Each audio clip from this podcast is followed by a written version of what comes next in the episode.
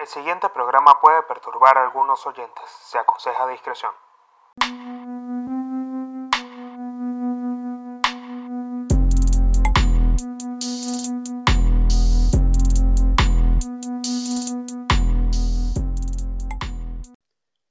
Bienvenidos a otro episodio de Códigos de Honor con el Pablino.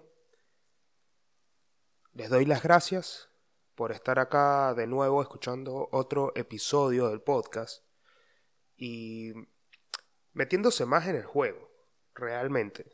Me gusta que estemos formando una familia. Al grupo que sigue a Códigos de Honor, yo lo quiero denominar familia porque para mí, en la organización, en organizaciones que a mí me gusta seguir, como las organizaciones de la mafia, la familia es el ese eje central del negocio, es el eje central de todo lo que hace que la organización tenga sentido.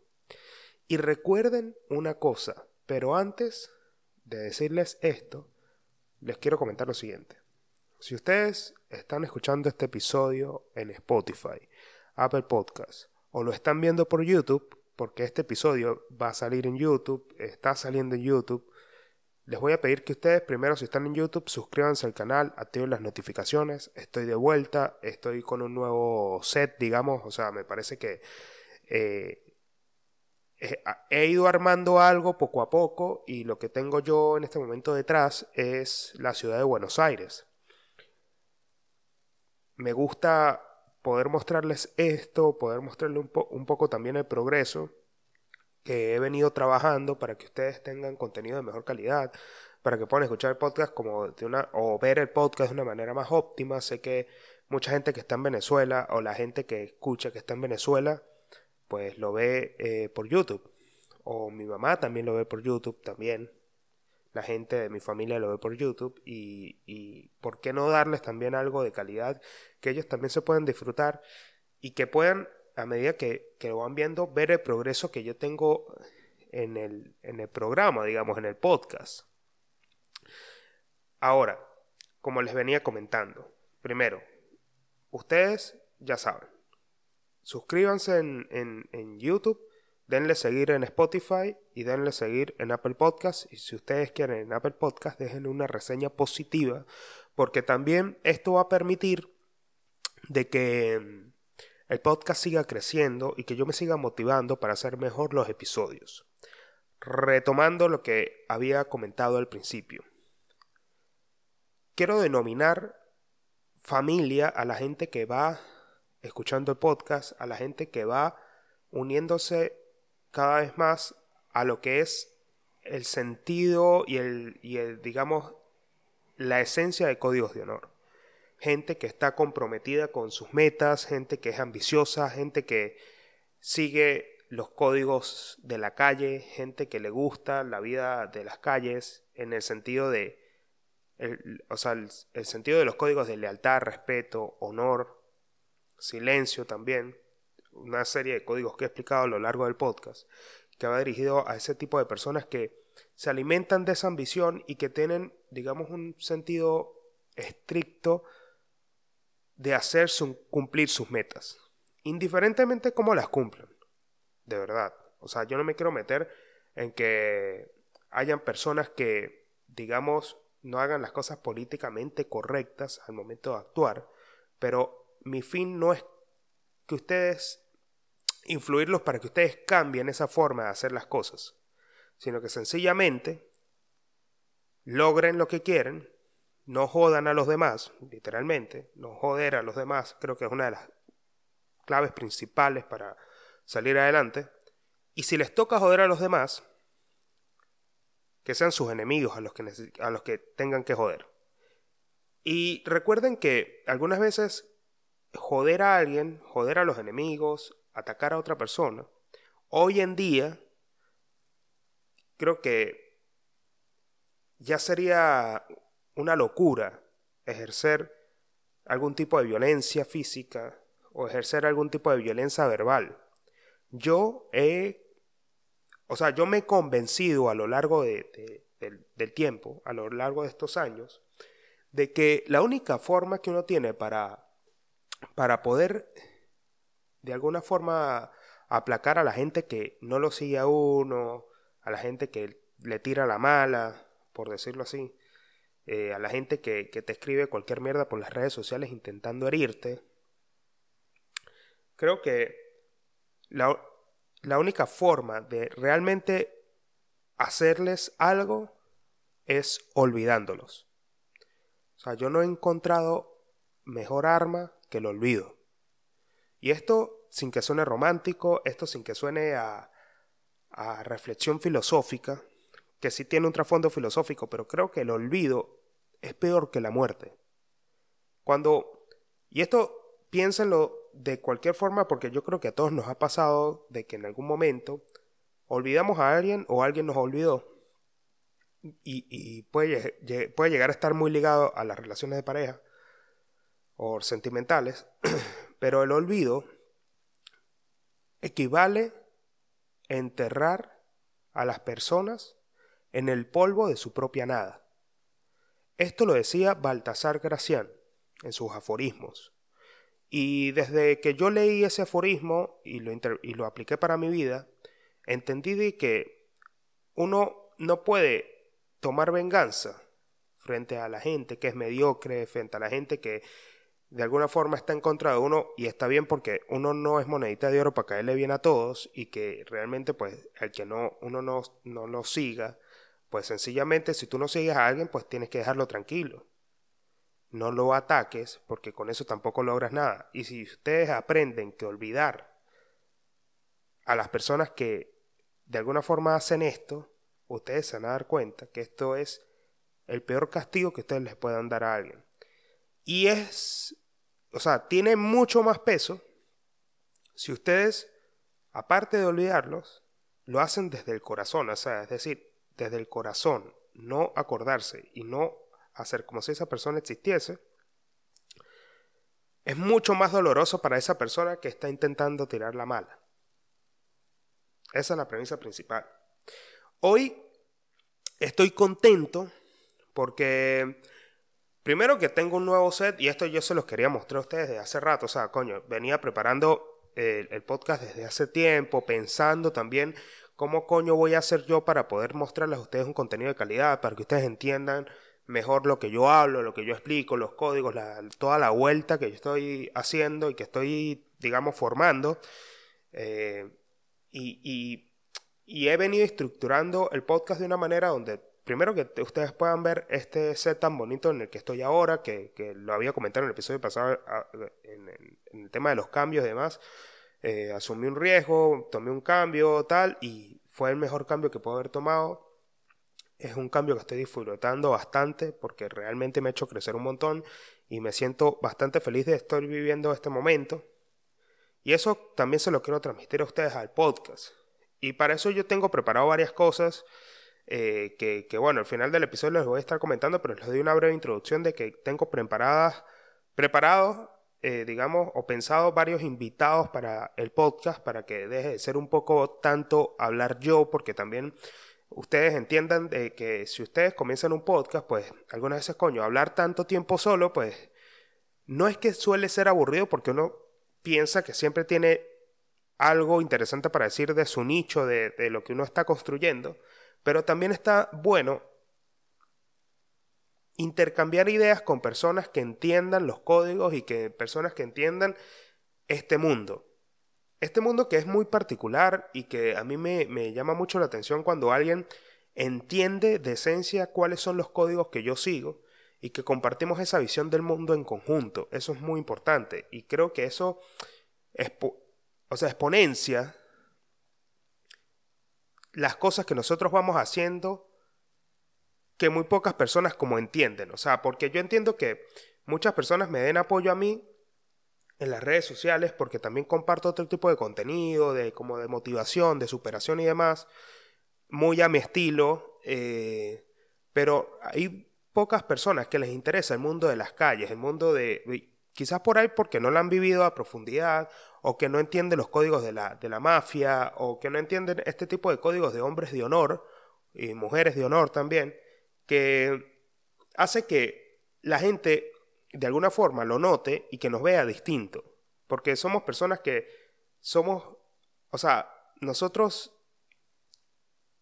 quizás a una cierta etapa de la vida, nosotros hacemos más de lo que hablamos. Y que, o sea, los resultados que nosotros tenemos es gracias a que nosotros actuamos más de lo que decimos.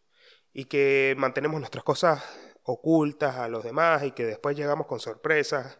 Somos personas que, que, nos gusta dominar situaciones, ser líderes, ser personas de alguna forma respetadas porque creo que el respeto es fundamental cuando hablamos de los códigos y, siento que el respeto tiene que ganarse. Y estas cosas y estos elementos que existen alrededor del mundo de códigos de honor, pues quizás por ahí muchas personas no lo entienden o, no le dan tanta importancia como, como deberían dárselo. Entonces, a través de las cosas nuevas que yo tengo para, hacer en el podcast, eh, me, me, gustaría invitar más gente que entienda estos códigos y que, y que gracias a eso vayamos llegando más a las personas que entienden esto. Es decir, al público objetivo, al nicho objetivo. Y algo que quería comentarles para ya comenzar a darles una introducción en el tema, que, que, esto, bueno, era necesario hacerlo porque ya había preparado un capítulo que no va a ser tan dibujo libre, voy a estar hablando un poco más de lo que me gusta. Eh, de que el tema de llegar al público objetivo, de, de impactar a las personas que uno conecta es parte de un proceso que uno está comenzando. O sea, es un proceso que, que hoy por hoy están viendo muy pocos. Y que, yo agradezco la cantidad de personas que ven, que, ven y escuchan el podcast, pero el tema es que no, o sea, uno puede darse el gusto y, no ser tan estricto a la hora de, de emprender un proyecto de que si hay algo que a uno no le gusta, uno pueda modificarlo a placer. Porque muchas personas se enfrascan, no, es que ya tengo esta estructura, o yo principalmente, no les voy a mentir, yo me enfrascaba en que no, ya tengo esta estructura de mostrar los videos de YouTube, estoy comenzando, quiero hacerlo así. Pero en algún momento paré de sacar videos de YouTube porque sentía que la calidad no era tan buena y me estaba exigiendo un montón y sentía que iba como a colapsar, porque eso también es un problema que yo tengo que, coño, o sea, algunas veces me exijo tanto y que las cosas sean perfectas, pero realmente nada es perfecto y ese preferir la perfección siempre es un error y siempre es algo que nos va a dar más problemas que, que beneficios. Perseguir la perfección, a diferencia de perseguir la excelencia. Entonces, estos cambios que uno va enfrentando y mostrándoselas a la gente, porque uno está exponiéndose en Internet, y que está exponiéndose también para que las demás personas opinen acerca de lo que uno hace, pues uno tiene que darse el lujo de hacerlos cuando está comenzando. ¿Por qué? Porque la gente al final siempre ve la punta del, iceberg. La gente no le importa cuánto pasó esa persona para llegar ahí. Y eso creo que es una ley del poder fundamental de que eh, eh, siempre lo había comentado en otros episodios del podcast, que la expresatura, la, la, la digamos, el arte de hacer que las cosas parezcan fáciles es lo que hace que las demás personas solamente vean la punta del iceberg y que a los líderes, se, o sea, los líderes se distinguen por no mostrar el sudor y la sangre que hay detrás de todos sus proyectos exitosos. Es decir, cuántos sudaron o cuántos se jodieron esas personas por estar ahí, pues a mucha gente no le importa. O sea, como que tipo, o sea, tú muéstrame resultados asombrosos o dame un producto asombroso, pero no me digas cuánto te esforzaste para llegar ahí. Hay estrategias de marketing que utilizan como inspiración y como mensaje que está bien eh, mostrar este esfuerzo y el detrás de cámaras que hay de, una producción y cuánto se esfuerzan las personas para lograr lo, que, lo que, los resultados que tienen. Pero creo que eso es muy específico dependiendo del nicho que uno quiera trabajar. Entonces, yo estos cambios de volver a YouTube otra vez, eh, había tomado una decisión como que tipo, no lo vuelvo a sacar, me voy a enfocar en Instagram. Pero yo digo, o sea, ya está. Vuelvo a YouTube, ustedes van a ver un video de calidad, de pinga. Y también voy a estar en Spotify, Voy a estar en Instagram como Robert Paulino. Si ustedes quieren dejarme alguna sugerencia, también me gustaría que en este video de YouTube, se los voy a pedir por favor, que ustedes en los comentarios, coño, escriban qué les parece el nuevo set, les gusta, está de pinga. Bueno, o sea, todo lo que ustedes quieran dar, decirme. Y, y, sugerirme también, si son personas que están en el medio, pues escríbanlo en los comentarios, denle like al video y compártanlo para que otras personas también se inspiren y digan, coño, vean un video de antes y vean un video de ahora y digan, quizás por ahí la calidad del video no es tan buena, pero coño, ese te está de pinga. Eso es lo que pienso yo. Pero bueno, ya, ya, ya entramos en, materia. Ya les di una introducción muy, muy, digamos, un poco extensa acerca de lo que, lo que he venido a hablarles. Y para dar la introducción a este tema, yo quiero comentarles algo interesante. Yo en algún episodio de Códigos de Honor, este, les estuve hablando. Déjenme tomar agua. En algún momento les hablé de los códigos de vestimenta. Ustedes saben que les voy a contar, les voy a dar una, bueno, contar una, una breve historia.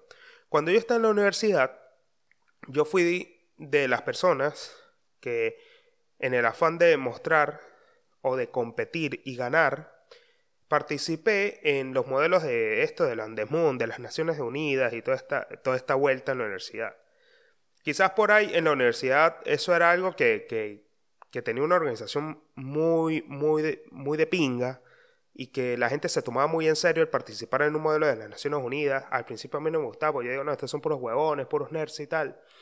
Y tenía ese pensamiento antes de participar, pero cuando, cuando, cuando participé fue, una experiencia muy enriquecedora porque eh, muchas personas eh, piensan que estas actividades, digamos, extraacadémicas, pues son una perdera de tiempo. Pero creo que cuando uno está en la universidad, uno tiene que darse también el lujo de participar en todo lo que uno quiera participar y que haya en la universidad con respecto a las actividades, digamos, extracurriculares como por ejemplo debates, ponencias, o sea, que te inviten para cualquier lado, que te hagan participar de un evento, lo que sea, pues uno tiene que darse el lujo de hacerlo porque eso es una, experiencia que te va a llenar de mucha sapiencia con respecto a la vida, eh, te va a hacer conectar con gente que quizás por ahí no piensa de la misma forma como piensan los amigos con los que tú te las pasas en la universidad y, y expandes tu círculo de influencia y aparte aprendes, ganas experiencia. Y como yo era una persona que quería crecer en el ámbito de, de digamos, de, potenciar, de, de hablar, de, de aprender de oratoria, dominar el arte del discurso, de la retórica y demás, porque es algo que a mí toda la vida me ha llamado la atención, este, pues yo participé de los modelos de las Naciones Unidas y en el modelo de las Naciones Unidas eh, fueron dos años. Yo en el primer año que participé gané el tercer lugar de la cuarta comisión de política especial y descolonización, política espacial y descolonización. Y después, en el casi el último año de la carrera, yo gané el primer lugar de la Corte Penal Internacional, donde simulamos un juicio que se le hizo al expresidente de Sudán, Omar al-Bashir, que era un dictador de Sudán y demás. Y bueno, nada, esa, esa digamos que fue una de las mejores experiencias que he tenido en mi vida, porque cuando uno gana ese tipo de, de, digamos, de eventos o concursos o lo que mierda sea, como se le quiera denominar, pues uno siente que todo el esfuerzo que uno pasó esos días que estuvo estudiando y preparándose y preparando sus discursos, porque uno tiene que prepararse un montón, este, valieron la pena. Entonces uno se da cuenta y dice, coño, el esfuerzo que uno hace para lograr algo, pues sí vale la pena. Y eso a mí, cuando uno, como yo siempre les digo, cuando tú vas consiguiendo éxitos eh, constantes que te llenan de energía, pues tú te vuelves un adicto a ese tipo de, de logros. Entonces, coño, cada vez quieres ir por más y te vuelves una persona ambiciosa. Que digamos que esa ambición es muy buena y que siempre la recomiendo, para que ustedes también se motiven a lograr todo lo que ustedes se les proponga. O sea, es lo que a mí me ha motivado a lo largo de estos años que, de crecimiento y, de un montón de cosas. Pero el Andes Moon tenía algo muy particular que tú tenías un código de vestimenta. El código de vestimenta era un código de vestimenta tal cual como, porque es un simulacro de las Naciones Unidas, donde cuando se hace las Naciones Unidas, pues todo el mundo cumple un protocolo muy estricto y cumple ciertas reglas y, códigos de vestimenta para que las personas se identifiquen y demás. Y, eh, Entonces, claro, eso distinguía a los grupos que participaban en estos modelos, donde los eventos eran bastante especiales, hacían una rumba de tres días, una cosa loca, y que los, eran tres días seguidas participando en los modelos, pues coño, los códigos de vestimenta eran algo que a mí me llamaba mucho la atención porque a mí me gustaba eh, vestirme mucho de traje. Porque claro, como a mí me, siempre me ha llamado el tema de la atención de la, eh, el tema de Fíjense esta locura como está ligada, o sea, lo que yo estoy relacionando y como, como yo pienso las cosas. Eh, como a mí siempre me ha gustado mucho el tema y que siempre he sido el, seguidor de la mafia y que me gusta cómo se viste la gente, los gángsters, me gusta cómo se visten, eh, porque he inspirado también en, influencia de Goodfellas eh, y, todas las películas de Martin Scorsese de la mafia, como Casino y, y el irlandés también tiene una muy buena vestimenta, American Gangster también. Este, yo soy inspirado en eso. Pues a mí me gustaba vestirme mucho de traje y el modelo de las Naciones Unidas, pues yo trataba de, poner, de potenciar o de, o de vivir tranquilamente vistiéndome de esa forma, como un gángster, como, como lo de las películas. Y eso era algo que a mí me encantaba porque me gustaba actuar de esa forma. Estaba muy joven, o sea, mucho más joven que ahora. Eh, y eso me hizo que yo ganara, los años que participé, el mejor vestido de los modelos, o sea, de la comisión en la que yo participaba, porque habían como, como en las Naciones Unidas hay varias comisiones y demás, yo en los años que participé, en las comisiones en las que participaba, siempre ganaba el mejor vestido. Me vestía de la mejor manera, porque combinaba bien los colores y demás, y, y, eso también a mí me dio mucha confianza, es una locura porque me dio, llenó una confianza impresionante, pero aprendí de que la vestimenta es algo que impacta sin que tú digas una sola palabra. Y esta frase la he escuchado mucho y acá en Argentina la dicen que la dijo Milton Legrand, Legrand o como mierda se llama, este, de que como, como te ven, te tratan. Y si te ven mal, te maltratan. Es así. Pero cuando uno está hablando de maltratar, y a mí esto es algo que a mí me llama mucho la atención porque siguiendo los códigos de la calle, eh, y esto es algo que pasa mucho en Venezuela, que en Venezuela el que tenga los mejores pisos, los mejores zapatos, la gente que tenga los zapatos más candela, como los Air Jordan Force One, o los Nike Retro, o los Retro, los Jordan, o cualquier otro tenis, así que son arrechísimos y que en Venezuela mataban a la gente, y esto es algo que, que me gusta recalcar, porque quizás por ahí en otros países esto no se veía, porque en Venezuela pasan cosas que quizás son muy locas y que no se ven en otros países. En Venezuela, para los años, para la época de los 90, las Nike, bueno, la colaboración de Nike con, con, Jordan, de las zapatillas, era algo que, que, que digamos, dominó el mundo de las calles. Y esto pueden encontrar mil videos acerca de este tema, de, lo que fue el impacto de las Jordan en Venezuela. Pero en Caracas te mataban por robarte este, un par de zapatos Jordan. Te mataban para quitártelos. Porque era algo que, digamos, no tenía, no tenía acceso todo el mundo. Y se entendía de que lo, quien los tuviera o bien sea tenía mucho dinero, o era un pran, o era una persona que tenía poder en la calle. Porque si tú eras pran o eras malandro de los más, más pesados o los más, más arrechos, tú te ponías unos Jordan y tú estabas claro que si salías a patear la calle, a caminar por ahí, pues no te iban a robar a ti. Porque la gente te conocía y te respetaba. Pero el que no tenía sus zapatos y que era de otro, de otro barrio de otra clase social, que no fuera del gueto, lo mataban para quitarle ese par de zapatos. Y esto era una, esto, o sea, digamos, es un fenómeno social que sucede con el tema de la moda y los códigos de vestimenta.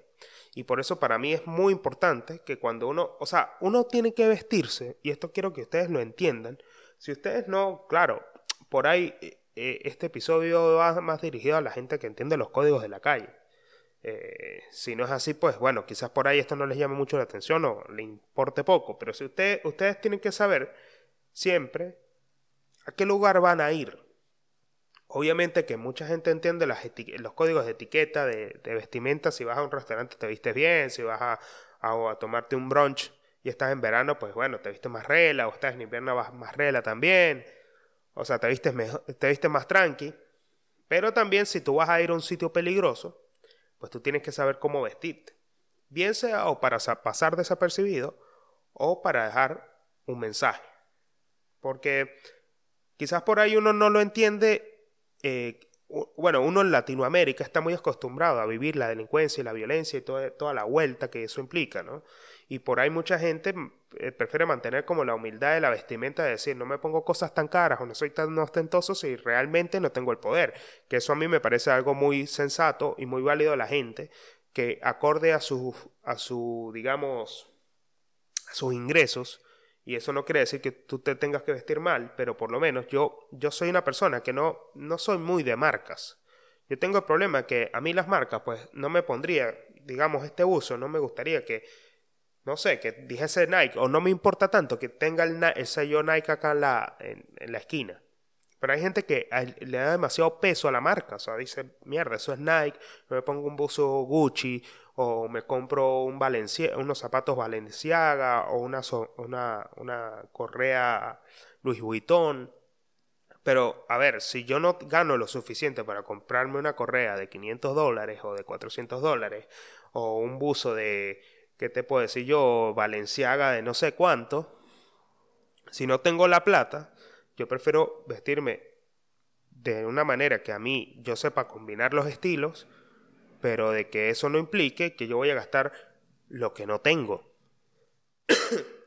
y digamos que eso es un problema que tiene mucha gente que quiere cagar más arriba de donde está. Es decir, intenta aparentar algo que no es. Y esto es algo que quizás por ahí a mí no me gusta y me molesta cuando lo veo porque digo, coño, si tú no tienes la plata para vestirte así, pues coño, no te vistas así, trata de combinar. Hay ropa que no sale tan cara y ya hoy por hoy uno lo puede entender. Hay ropa que no sale tan cara, coño, que tú la puedes combinar arrechísimo, que también es de buena marca, porque uno puede decir, compro Supreme, Supreme no es tan caro, compro por ahí Lacoste, no es tan caro y así. O Polo, digamos, ciertas camisas o lo que sea, o Nike también, no es tan caro, pero uno puede vestirse de la manera más de pinga sin gastar mucho de presupuesto. Y además de eso, coño, ser minimalista, escoger si vas a gastar plata en una prenda, coño, que sea una prenda que sea de muy buena calidad y que no se te joda en el tiempo, y que lo puedas conservar y utilizarla cuando necesites. Pero es escoger las piezas y escoger piezas buenas bien sea si son de marca reconocida o no, pero que sean de buena calidad y que tú las puedas combinar con otras cosas. Pero para eso no es necesario tener mucha plata. Solamente por cargar una correa Gucci, que eso y por eso la gente te va a respetar, pues es algo que a mí me parece una locura. Entonces, volviendo a todo este tema de el tema de los zapatos y la vestimenta, y la vestimenta que a mí me parece que que uno tienen que entender mucho también el trasfondo de las cosas y, y en estos días estaba escuchando una entrevista que le, que, le estaban haciendo a Capela, que es uno de mis raperos favoritos, y nada, o sea, estaba, le estaba comentando, digamos, al que lo entrevistaba, que era NK Profeta, que le decía como que tipo, coño, ¿no? Que eh, en el concierto que estuve en Honduras, en El Salvador, este, él cargaba puesto ese día unos Nike Cortés, que es una, digamos, una edición especial de Nike que se los voy a, se los voy a buscar acá para no hablar a lo loco. Nike Cortés. Miren, fíjense una, una vuelta. Vamos a ver. Historia.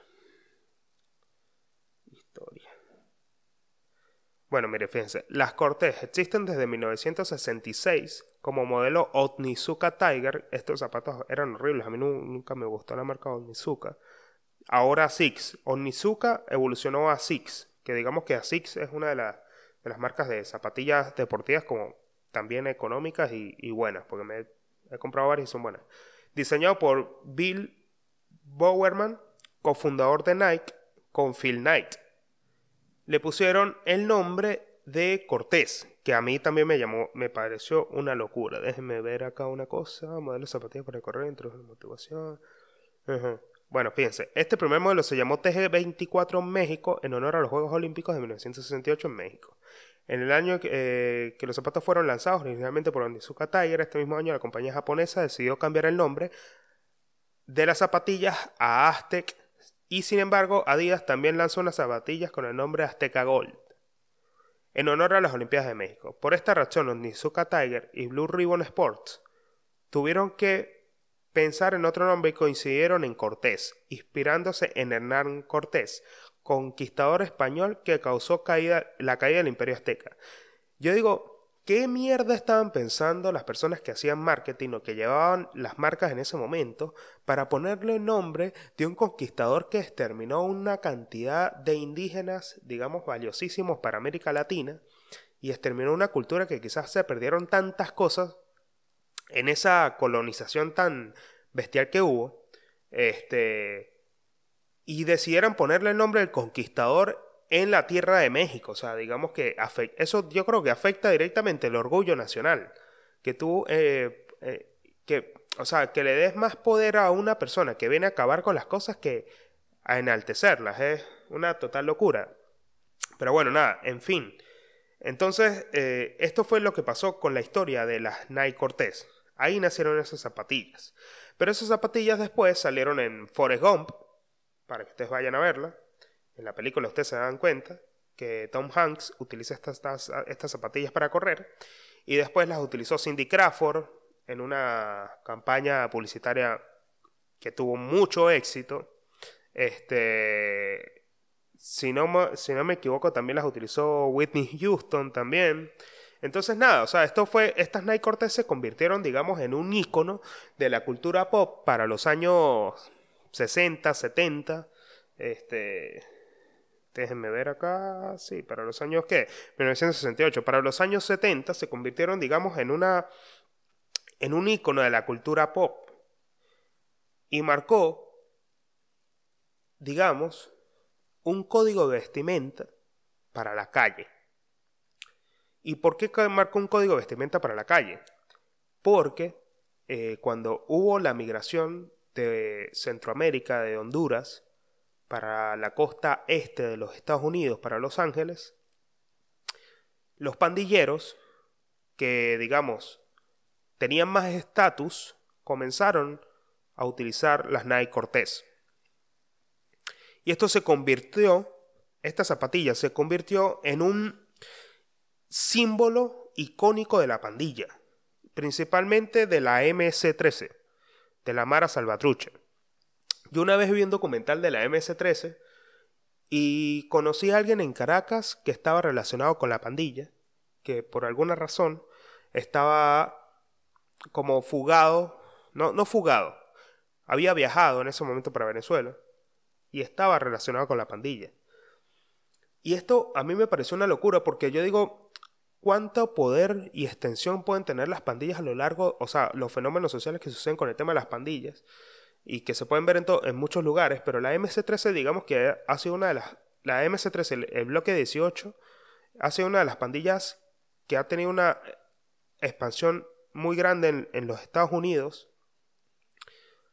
y que ha, ha logrado, digamos, dominar gran parte de Centroamérica, como El Salvador, Honduras, yo vi muchos documentales de la MS-13 y a mí me volaba la cabeza el poder que tenía esta pandilla. Tanto así que el haber, digamos, hecho que unas zapatillas Nike se volvieron un código de vestimenta causó estragos en la cultura. Porque, digamos, en, el artículo que conseguí, que, es un, artículo, digamos, no, muy, no muy antiguo, resalta la, la, importancia que dice, o sea, del cuidado que tú tienes que tener, porque eso fue lo que le pasó a Capela. Capela fue a cantar en Honduras y, ya unas Nike Cortés, o sea, lo único que tenía unas Nike Cortés en, digamos, en su maleta, y se las puso y la gente comenzó a decirle que se las quitara. ¿Por qué? Porque las Nike Cortez, al paso del tiempo, se volvieron zapatillas que te marcaban a ti, como digamos cuando marcan el ganado, te marcaban a ti y iban por ti si tú no eres de la pandilla. Te mataban. Porque, ¿qué pasa? En el artículo dice así, los emblemáticos tenis lanzados en el mercado en 1972, bueno, en el otro artículo decía 1968, una locura, son toda una institución dentro, una institución dentro de la particular estética que identifica a los pandilleros de la MS-13, tanto que en los tiempos de Trump, cuando han arreciado las políticas contra ellos, están abandonándolos para no delatarse. Manténganse alejados de los tenis Nike Cortés. Vestidos de esa manera, el enemigo puede verlos, la policía puede arrestarlos y boom, de vuelta al Salvador. Para vivir una gran vida en los Estados Unidos debe ser humilde, ya sabes, para evitar ser detectado. Estas fueron las instrucciones específicas para evitar el uso de los famosos tenis lanzados en el mercado en Los Ángeles en el 1972, que fue las que dio el líder pandillero de la MC-13, Edwin Manica Flores, en una conversación telefónica con un compañero de la pandilla de Richmond, Estados Unidos, y fueron grabadas por el FBI, interceptadas en su teléfono en el 2015. Esta llamada es hoy usada como una de las mayores pruebas para inculpar al pandillero encarcelado en El Salvador por cargos de conspiración para crimen organizado. Además, se ha convertido en una fiel evidencia de la estrecha relación que ha tenido la pandilla de la MS-13 con el modelo de los tenis de lona, con el emblemático símbolo Nike en el costado. Idóneas para correr, ideales para las pandillas. Esto, este artículo a mí me voló la cabeza porque digo, primero, lo loco que haya sido de que una persona, este Edwin Manica Flores, que era una persona que estaba, que, bueno, la agarraron presa y la deportaron para El Salvador. Y, hoy en día, bueno, está presa en El Salvador, pero las instrucciones que, que bueno, que, que le haya dado por una llamada telefónica como que tipo, con un código de vestimenta como que tipo, todos los pandilleros de la MS-13 pues tienen que quitarse las zapatillas porque ya la policía identificó estos zapatos como parte de la pandilla. O sea, es decir, las personas que tienen esta pandilla se sabe que son pandilleras porque ¿por qué matan a las demás personas? Porque es una locura, o sea, es un fenómeno que a mí me gustaría tener un sociólogo, yo que quizás más adelante lo iré a entrevistar. ¿Y qué es lo que me vuelve a la cabeza? ¿Por qué estas personas tomaron como, como propias el tema de las Nike Cortés y las utilizaron para identificarse y a las personas que no tenían las Nike Cortés, porque ¿qué pasa? Si tú eres Nike Cortés, eh, este era el código. Y esto es lo que a mí me, me, llama la atención y me, me, gusta mucho hablarlo, de que el código que está detrás de esto es muy interesante. El código es así, la vestimenta es así. Tú, tú eres pandillero, tienes que vestirte igual a nosotros, porque ¿qué pasa? La vestimenta representa que tú también estás perteneciendo a algo, todos quieren pertenecer a algo, y eso es digamos, la principal premisa de la MC-13. Cómo la MC-13 logró reclutar tantos pandilleros a lo largo de su, de su historia. Los jóvenes que no, que digamos, donde en los Estados Unidos, donde los papás, los padres se la pasan trabajando o tenían, no tenían padre o no tenían madre o tenían una familia, digamos, que se estaba derrumbando, pues veían a la pandilla como parte de, pertenecer a un grupo y todos realmente hoy por hoy, o digamos las marcas, el marketing y demás, trabaja con la idea de que nosotros tenemos que pertenecer a algo.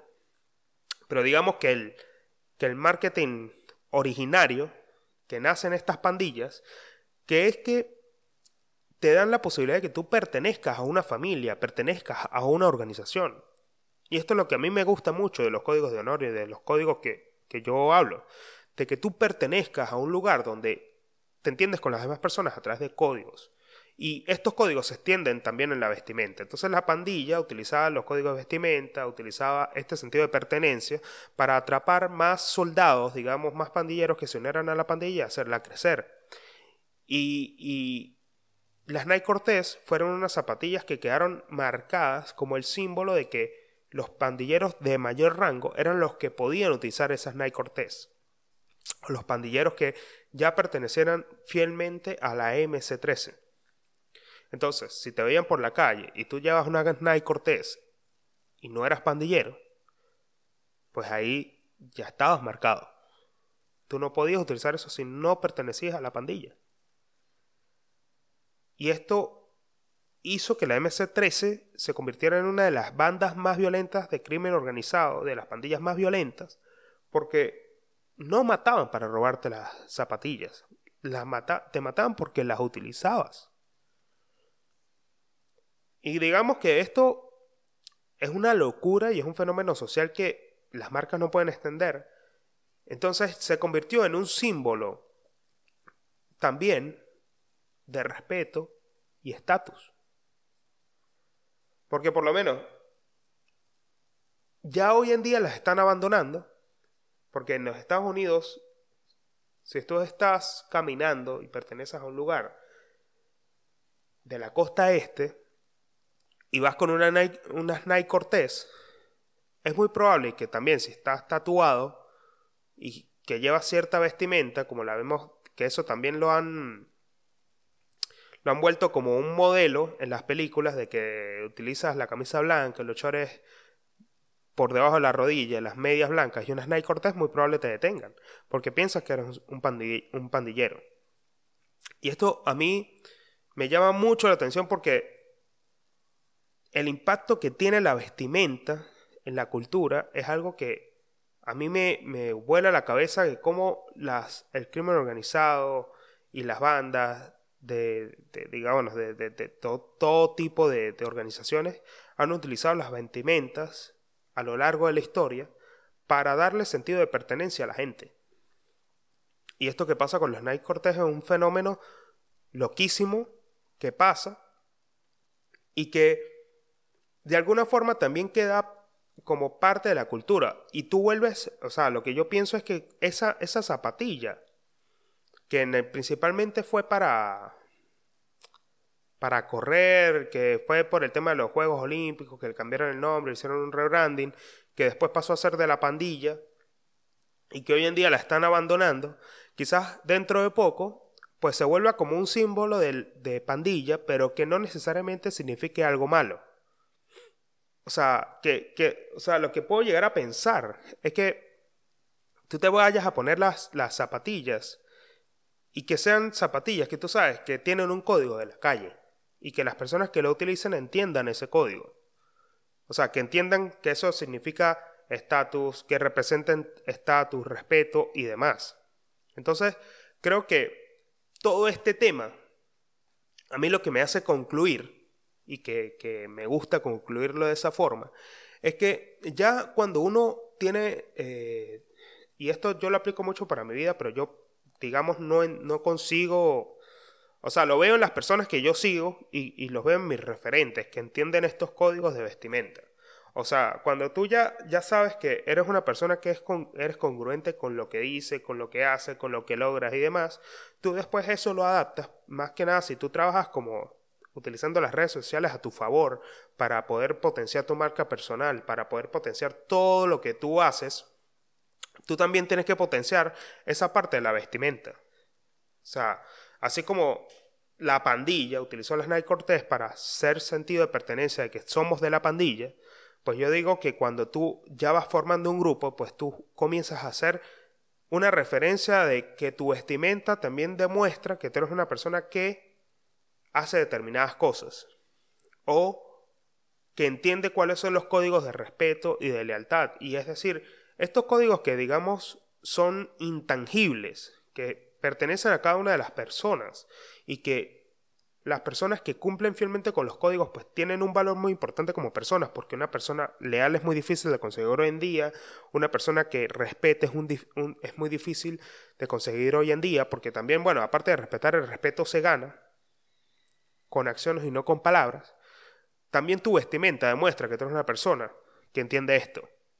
Entonces por ahí, eh, como pasaba también en la mafia, que exigían, digamos, a los soldados de la familia vestirse de traje y a utilizar, a utilizar ciertas marcas de corbata, que también eran parte de, digamos, la vestimenta, que hay una vestimenta de gángster que a mí me encanta, que es la de andar todo tipo, no sé cómo le dirán en otros países, pero en Venezuela le decimos un mono de un o digamos un conjunto completo de una sola marca, como fila, que fue muy utilizada por los gangsters en los años 90 y, y, y 90 y 80, cuando Fila está en su boom, un conjunto fila completo deportivo con zapatos blancos y medias blancas.